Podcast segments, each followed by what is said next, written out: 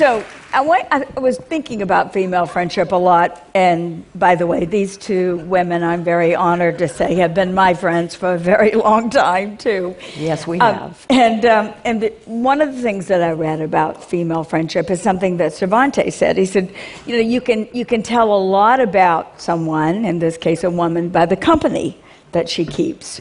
So let's start with. We're in big trouble. Hand me one of those waters. I'm extremely dry.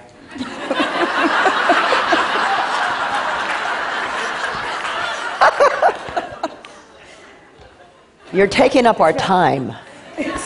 We have a very limited. Just yeah. being with her sucks the life out of me. you ain't seen nothing yet. Anyway, So sorry. Tell me what what do you look for in a friend? I look for someone who has a sense of fun, who's um, audacious, who, um, who's forthcoming, who has politics, who has even a small scrap of passion for the planet, uh, someone who's decent, has a sense of justice, and who thinks I'm worthwhile.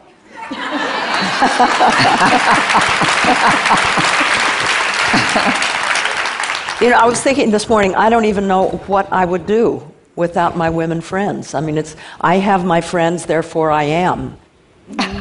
no, it's true. I exist because I have my women friends. They, you're one of them. I don't know about you, but anyway, uh, they, they, you know, they make me stronger. They make me smarter. They make me braver. They tap me on the shoulder when I might be in need of course correcting. And most of them are a good deal younger than me, too. You know, I mean, it's nice. Thank you. Yeah. No, I do. I include you in that because, listen, you know, it's nice to have somebody still around to play with and learn from when you're getting toward the end. I'm glad. And I'm, glad approaching. To, I'll be there sooner no, than I'm you. glad to have you parallel aging alongside me. I'm showing you I the am. way. No, well, I'm. you are, and you have. yeah. Well, Thank as you. we grow older and as we go through different kinds of life's journeys, what do you do to keep your friendships vital and alive? Well, you have to use a lot She doesn't social- invite me over much. I'll tell you that. I have to. I have to use a lot of social media. You be quiet now. And so. I, and I go through, I look through my emails, I look through my texts to find my friends so I can answer them as quickly as possible because I know they need my counsel. they need my support because most of my friends are writers or activists or actors, and you're all three, and a long string of other descriptive phrases. And, uh, and I, I want to get to you as soon as possible. I want you to know that I'm there for you. Do you do emojis? Oh, No. that's embarrassing. I'm really into emojis. No, I spell out my I spell out my words of happiness and congratulations and sadness. You spell it right out there. I spell it every so- letter. Such a purist. You know, as I've gotten older, I've, I've, uh, I've understood more the importance of friendships, and so I really make an effort to reach out and make play dates, not let too much time go by. I read a lot, so I, as Lily knows all too well, I send my books that I like, I send to my friends. When we knew we would be here today, you sent me a lot of books about women female friendships, and I was so surprised to see how many books, how much research has been done recently. And were you grateful? I was grateful.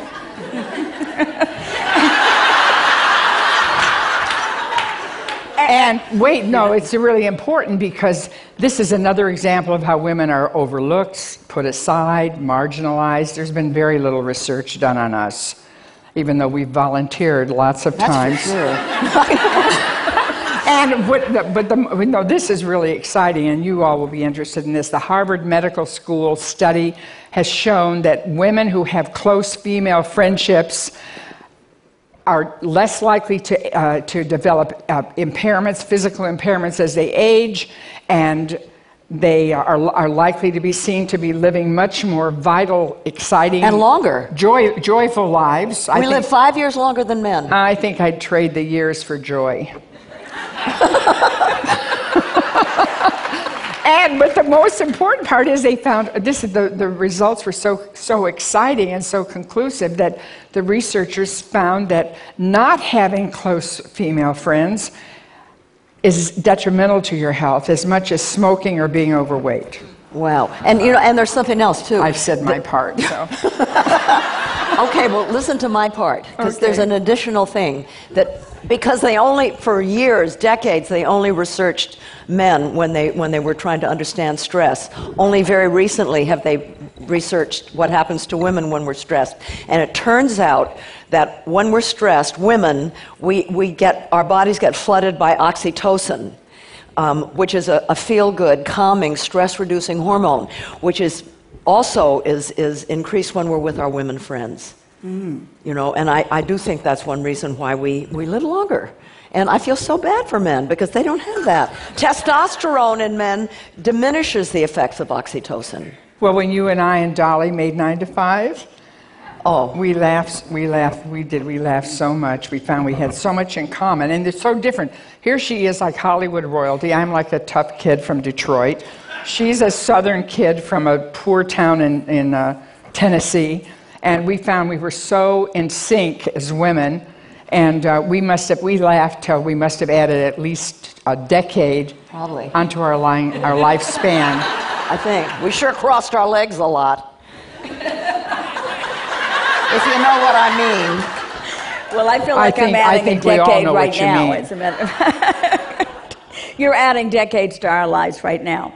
so, among the books that Jane sends us both to read on female friendship uh, was one by a woman we admire greatly, Sister Joan Chittister, who, who said about female friendship that uh, women, uh, women friends are not just a social act, they're a spiritual act. Do you think of your friends as, as spiritual? Do they add something spiritual to your lives? spiritual. I absolutely think that.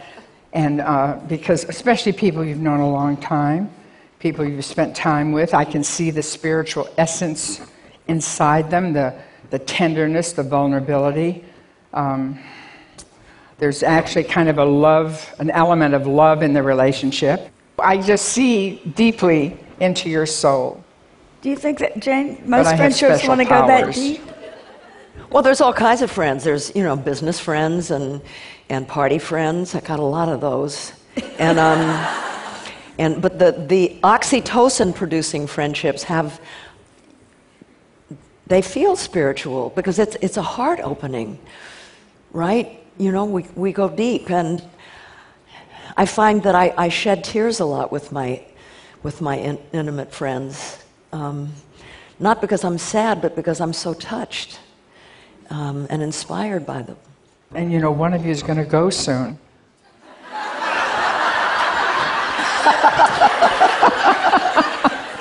Well, two of us are sitting here, Lily. Which one are you talking about?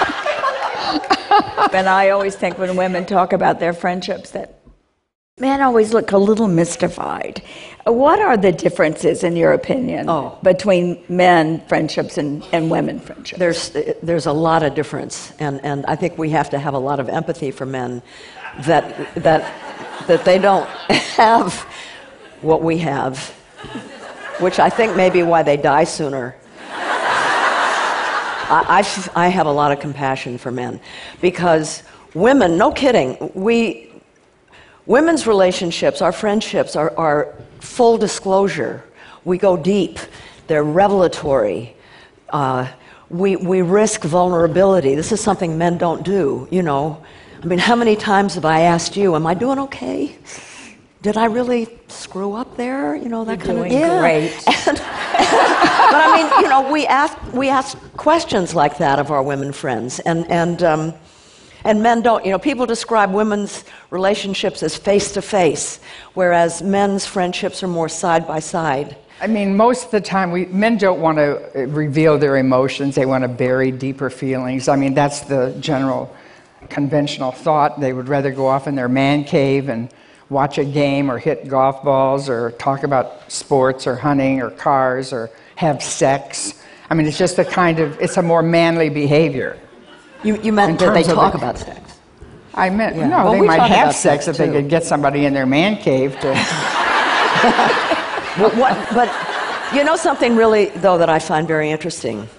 And again, psychologists didn't know this until relatively recently. Is that men are born every bit as relational as women are. If you, if you look at films of newborn baby boys and girls, you'll see the baby boys, just like the girls, gazing into their mother's eyes, you know, needing that relational uh, exchange of energy. When the mother looks away, they could see the, um, the dismay on the child, even the boy would, would cry. They need relationships. So the question is why, as they grow older, does that change? And the answer is patriarchal culture, which says to, to, to boys and young men that to, to be needy of relationship, to be emotional with someone is, is girly. You know, that a real man is, you know, doesn't ask directions or express a need or, you know, they don't go to doctors if they feel bad. They don't ask for help. There's a quote that I really like Men fear that becoming we will erase his I, you know, his sense of self. Whereas women's sense of self has always been kind of porous, but our we is our saving grace. It's, it's what makes us uh, strong. It's not that we're better than men, we just don't have our masculinity to prove.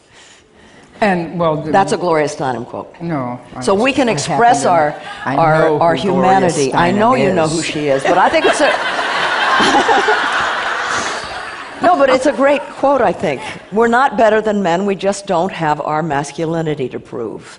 And that's really important. But men are so inculcated in the, in the culture to, to be comfortable in the patriarchy, and we've got to make something different happen. Well, who gets Women's friendships are like a renewable source of power. That's well. That's what's exciting about this subject is because our friendships, female friendships, are just a hop to our sisterhood, and sisterhood can be a very powerful force to make to give the world to make it what it should be, the things that humans desperately need. It is why we're talking about it, because women's friendships are, as you said, Jane, a renewable source of power. So, how do we use that power? Well, women are the fastest growing demographic in the world, especially older women. And if we harness our power, we can change the world. And guess what? We need to. And we need to do it soon. And one of the things that we need to do, and we can do it as women, for one thing, we kind of set the consumer standards. We need to consume less. We in the Western world need to consume less, and when we buy things, we need to buy things that are made locally. When we buy food, we need to buy food that's grown locally. We are the ones that need to get off the grid. We need to make ourselves independent from fossil fuels. And, and the fossil fuel companies, the Exxons and the Shell Oils and those bad guys, because they are, are going to tell us that we can't do it without going back to the Stone Age. You know, that the alternatives just quite aren't quite there yet, and that's not true. There are countries in the world right now that are living mostly on renewable energy and doing just fine. And they tell us that if we do uh, wean ourselves from fossil fuel, that we're going to be back in the Stone Age. And, and in fact, if we begin to use renewable energy and not drill in the Arctic and not Oh, boy. drill in the, you know, the Alberta uh, tar sands, yeah, right. That, that we will be, there'll be more democracy and more jobs and more well-being. And, and it's women that are going to lead the we, way. maybe we have the momentum to start a third wave feminist movement with our sisterhood around the world, with women we don't see, women we may never meet, but we join together that way. Because, uh, I mean, our Aristotle said most pe- people would die without male friendships because, and the operative word here was male.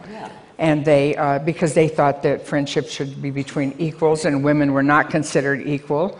They didn't think we had souls, even, No, the Greeks. Exactly. That shows you just how limited Aristotle was. and wait, no, here's the best part. It's like, you know, men do need women now. The planet needs women. The U.S. Constitution needs women. We are not even in the Constitution. ER, you're talking about the Equal Rights Amendment. Right. Yes. Justice, Justice uh, Ginsburg said uh, something like, since the, the, every constitution that's been written since the end of World War II included a provision that made women citizens of equal stature, but ours does not. So that would be a good place to start. Very, very mild. Right. and, and gender equality, it's like a tide. It would lift all boats, not It just would. women. needing new role models on how to do that, how to be friends, how to think about our power in different ways as consumers, as, as citizens of the world. And this is what makes Jane and Lily a role model of how women can be friends for a very long time, and even if they occasionally disagree. Thank you. Yeah. Thank, Thank you you. both. Thanks. Hitting up reluctantly. Thank you.